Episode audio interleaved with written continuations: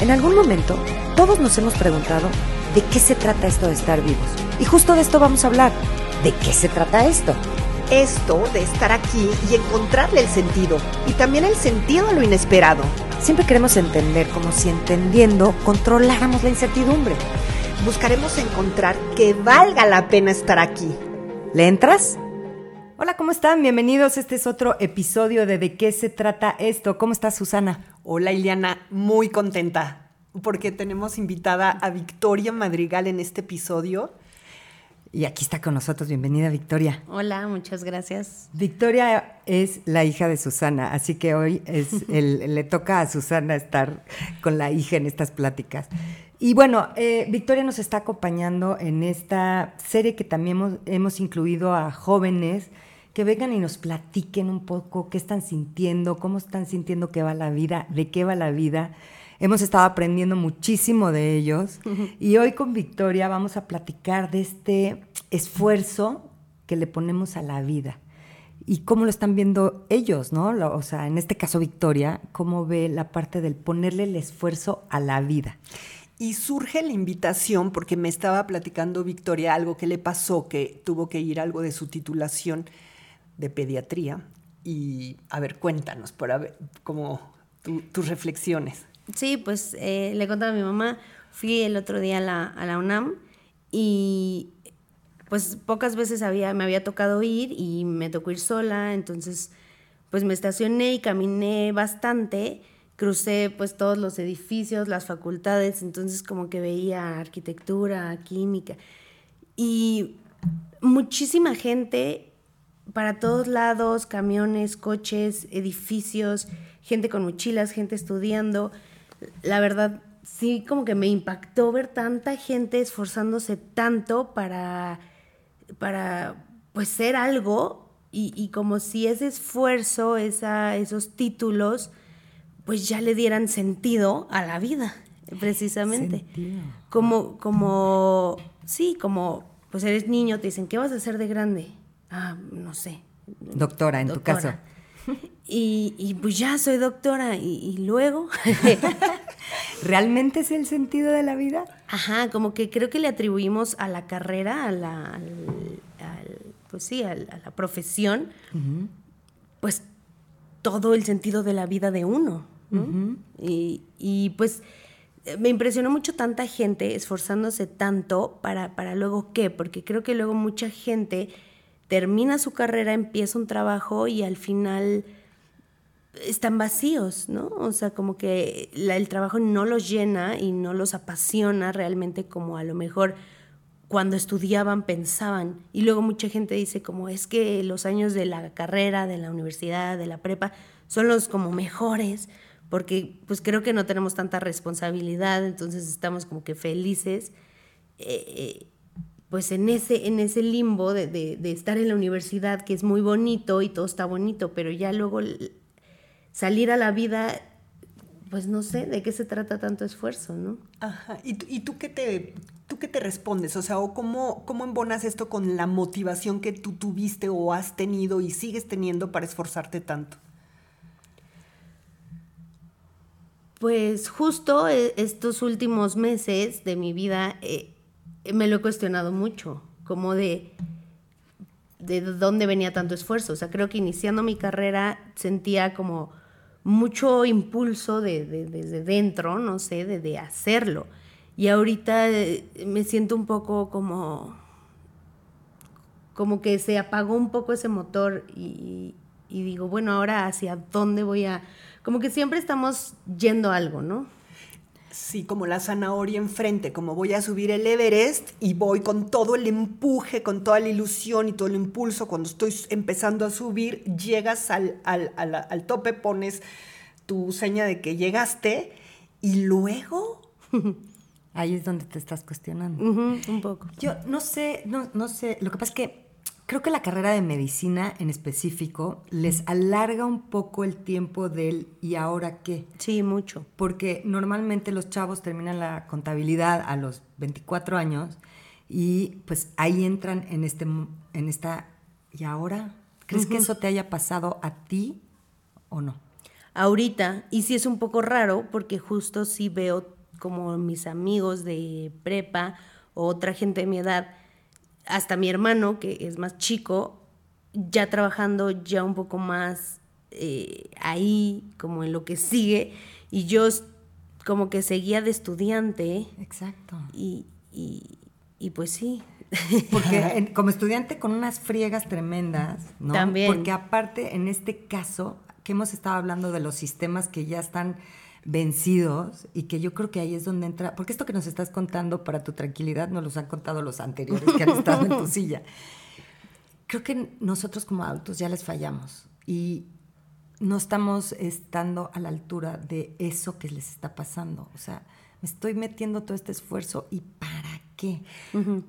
Como que nuestra generación y los sistemas de educación, el sistema de salud, el sistema, el político, o sea, como que los sistemas están quebrando, o sea, como que ya no se está sosteniendo. Y me gustaría introducir el tema, porque hemos hablado de la transformación personal y de la crisis, del poder eh, sanador de las crisis. Y yo creo que ahorita podemos hablar de una crisis, pero en lo social, o sea, en la humanidad. O sea, hay algo que ya no está jalando de como jalaba todavía nuestras generaciones. Para ellos no está jalando. ¿Cómo lo ves? Pues sí, estoy de acuerdo. Yo creo que no soy la única y, y como como tanto de religión, política, creo que todos estamos un poco hartos. Como que mi generación en lo particular siento que no ya no conectamos como con ideales que venían de antes, pero todavía nuestros abuelos, la mayoría son pues muy tradicionales, luego los papás ya no tanto, y luego nosotros, y luego los que vienen más abajo todavía están como como que sí somos una generación ahí como muy rara. Y les gustaría tener como estas, este, no, no, son ideales, sino eh, patrones a seguir o como modelos. Modelos. O sea, como los modelos ya no están, ustedes van a tener que crear nuevos modelos y yo creo que los están creando. Eh, pero sí se sienten huérfanos de modelos. Puede ser un poco. Y ahorita se me vino a la mente un meme que vi hace poco que decía como de no soy ni de la generación que heredó casa o que tiene casa, pero tampoco soy de la nueva generación que en quién sabe cómo en internet ya se volvieron millonarios. o sea, somos la generación que estamos trabajando un chorro, muchas horas, y sentimos que no tenemos como algo sólido. Sí, sí, es una generación de demasiado esfuerzo, porque tienes razón, las generaciones que vienen un poquito después que tú tienen un flujo con la vida más sueltito y, tu y, más con la pandemia, como que todavía se aflojó un poco porque están haciendo home office, están eh, eh, o estaban terminando la carrera y ya la terminaron y, ¿no? Y tu generación, muchísimas personas que trabajan sus ocho horas o 12 o 14 horas en otras profesiones también, no nada más en medicina y no están satisfechos, como que el cuento que les vendieron sus papás, les vendimos los adultos, no está encajando, ¿no? O sea, me vendieron que yo estudiaba en el TEC, por ejemplo, y que yo iba a tener una vida resuelta. Y resulta que salen del TEC o de la náhuatl, y que a los que mejor les termina yendo son los que o no estudiaron o se dedican a algo que ni siquiera tiene que ver con lo que estudiaron. Exactamente. Ahora también creo que eso está padre para ustedes, porque a lo mejor nosotros todavía era mucho más difícil romper con el, pues si ya estudié esto, ahora me meto a esto. O sea, sí hay como ya esa flexibilidad. El tema es que como tienen tantas opciones, andan perdidos, ¿no? Sí. Realmente, ¿qué quiero?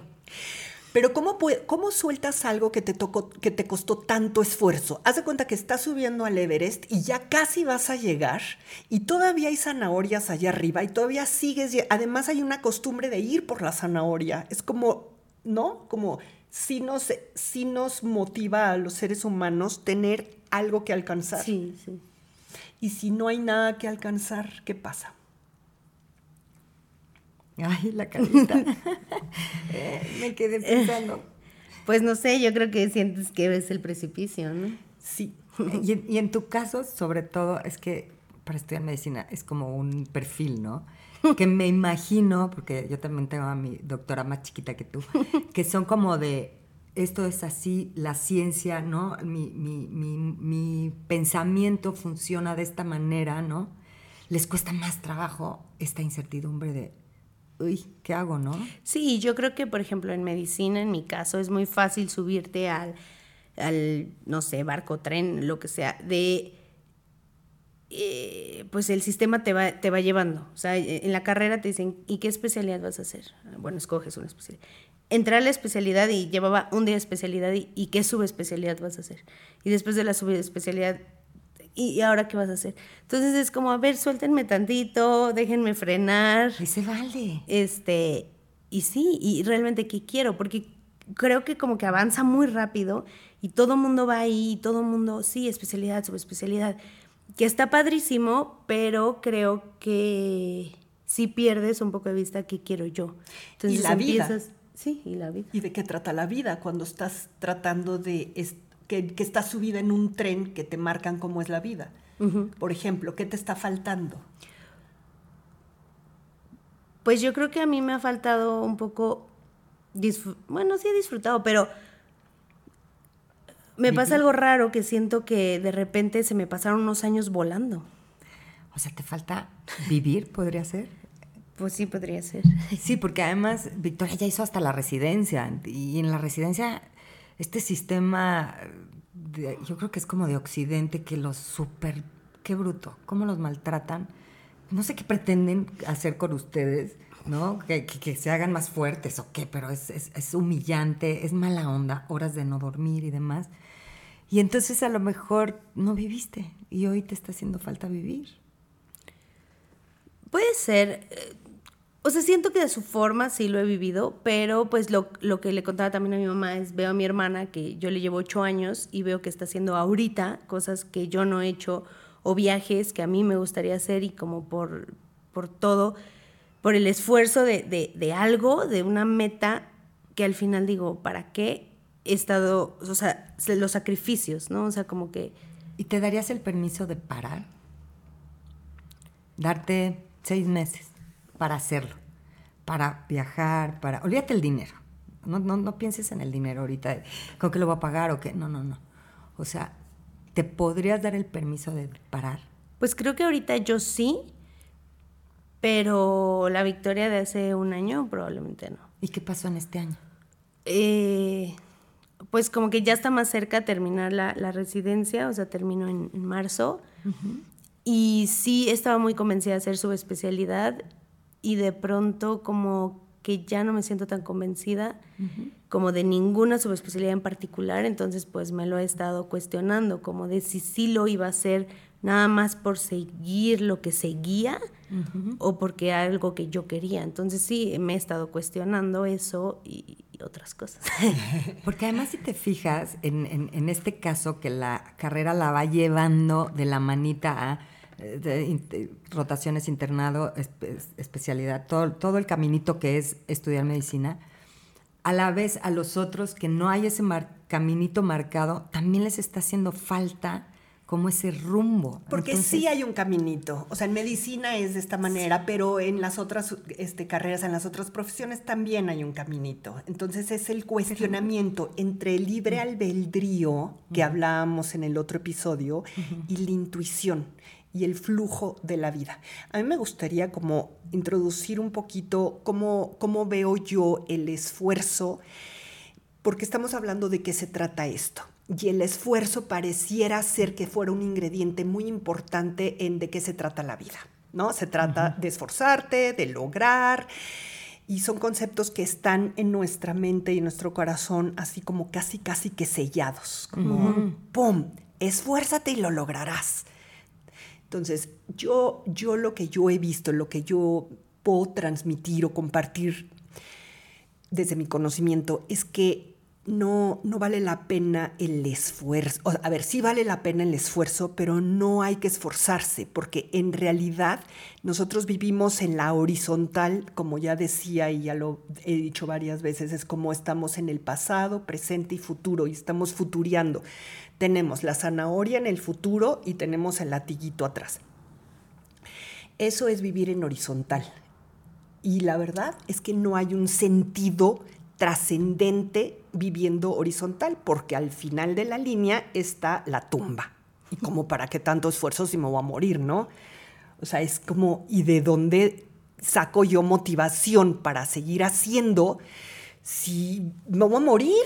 Sí, o lo que muchas veces pasa que dicen como, ya quiero que sea fin de semana, ya quiero que sea fin, ya quiero que, como que rápido, rápido, y luego, pues, al final, pues ya nada más te haces viejito y te eh, mueres. Exacto, o sea, eh, bríncate todo entre semana porque está horrible y tenía un paciente que tenía ropa para trabajo y ropa para la vida.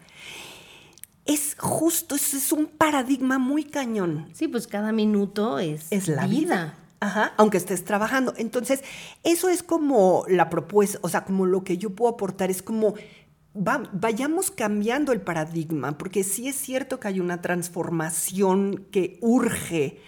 Y mientras más conscientes seamos todos de que urge cambiar el paradigma, más podemos embonar. Y, y lo que te, un día lo estábamos platicando, no, Iliana, como ayudar a los jóvenes a generar posibilidades e ideas creativas de innovación en los modos de relacionarnos y de llegar a acuerdos, para que no, para salir de este modo y este patrón del trabajo. Del trabajo como un esfuerzo. Del trabajo como eh, eh, trabaja para que puedas vivir. Exacto. ¿Cómo, esta parte, no, qué piensas tú de esta idea de que, tu trabajo sea tu hobby y si de, de, paso que te deje dinero? pues, Pero yo creo que ustedes lo están aplicando o no. O sea, tus amigos, a lo mejor en este momento no. En su generación mm. está difícil eso. Bueno, los que les siguen un poco. Pues de mis conocidos amigos tengo un, un poco de todo. Son los que les gusta mucho su trabajo y se sienten pues muy satisfechos, contentos y otros que, que no, que están ahí. ¿Y han tenido el valor de cambiarse? Yo creo que es muy difícil, pero pues sí tengo alguno que otro que...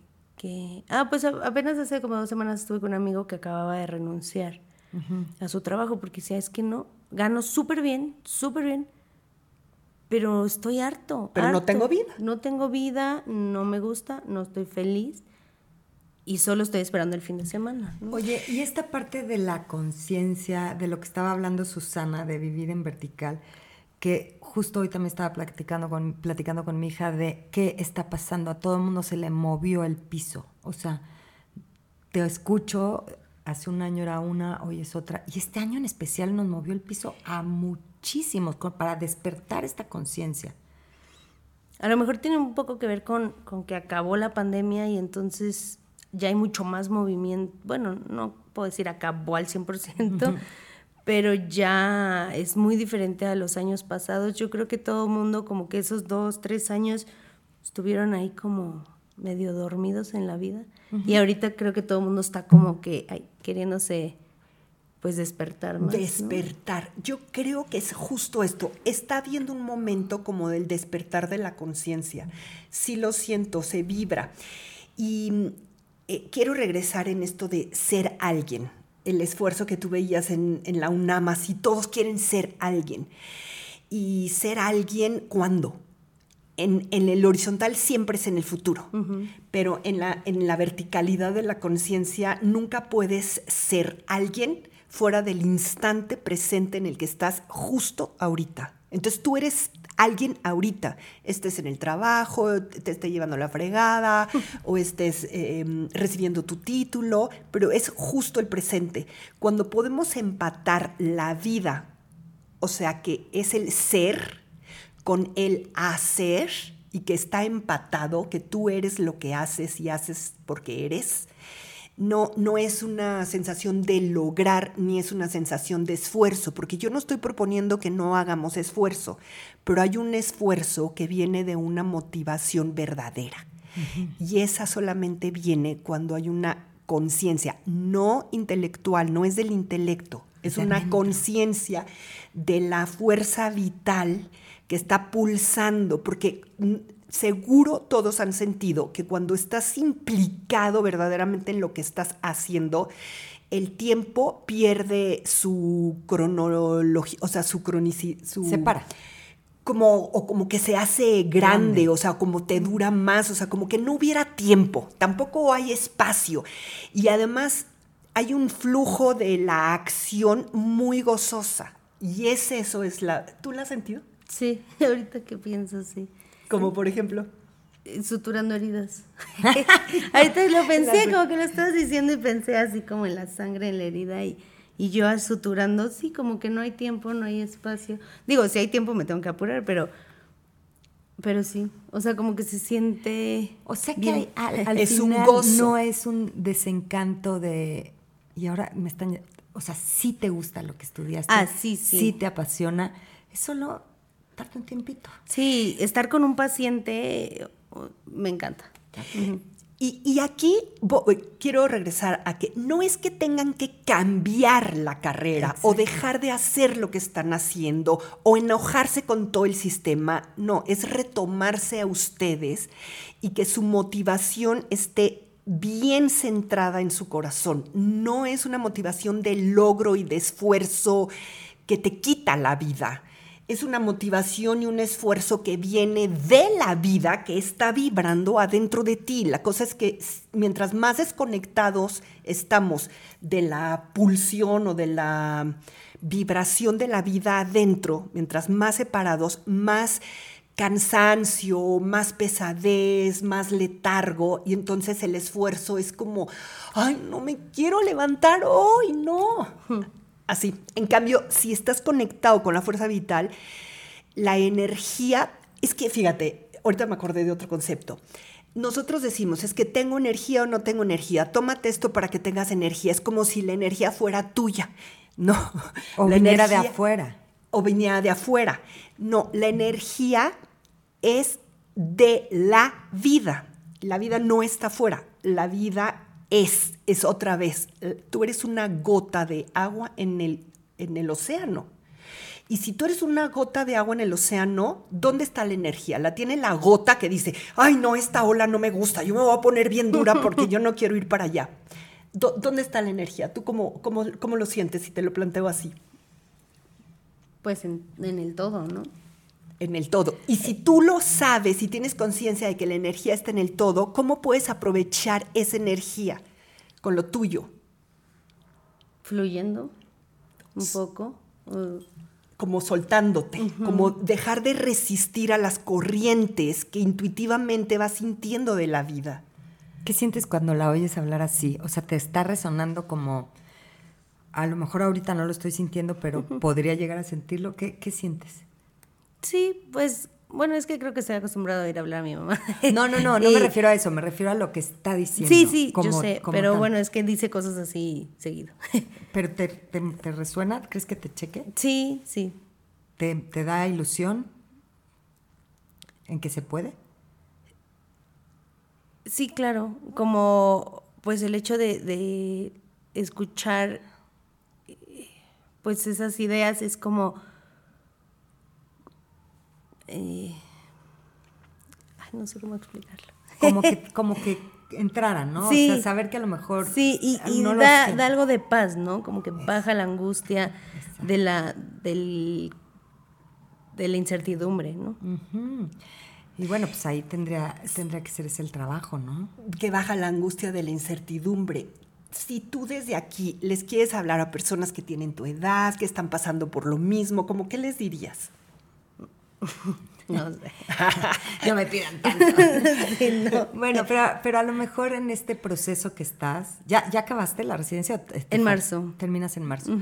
Y a lo mejor en lo que planeas qué va a ser después, que te podrías permitir dar un espacio, si te, te lo pongo así, si estás en esta línea vertical en el paciente, en la sutura, en la cirugía, en el bebito, en el, ¿no? Y sería como ir construyendo poquito a poquito esto que dice tu mamá, porque a lo mejor la escuchas, yo al principio la escuchaba y decía, "¿Pero ¿cómo llego allá? ¿No? O sea, está cañón vivir en el así. Ajá. Pero pues bueno, a lo mejor un poquito a poquito, día a día, ¿crees que se pueda ir construyendo? Sí, creo que sí. ¿Sí? ¿Lo, haría, ¿Lo haría más tangible para ti? Yo creo que sí, sí, y de hecho creo que de cierta forma lo he estado trabajando un poco, que empecé un proceso terapéutico hace poquito Y, creo que justo eh, sí he estado trabajando eso, como en, mi verticalidad. Eso. Wow. ¿Qué ibas a decir? Em, que se me fue.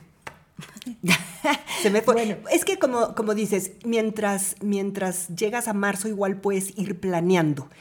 Y no, no, no, no, no, no, no planeando. O, sea, quitándose lo contrario. Lo contrario. O sea, quitarse después de marzo qué va a pasar. Y darse ese permiso de ese espacio de quién sabe qué va a pasar. Y en estos y en cada momento, ¿no? Ir disfrutando para construir de eso que estás hablando. Y eh, algo así es como, como si tú estás surfeando, tú puedes no planear cómo te vas a subir a la ola, sino estar en la intuición abierta de todas las posibilidades que sí nos trae la vida.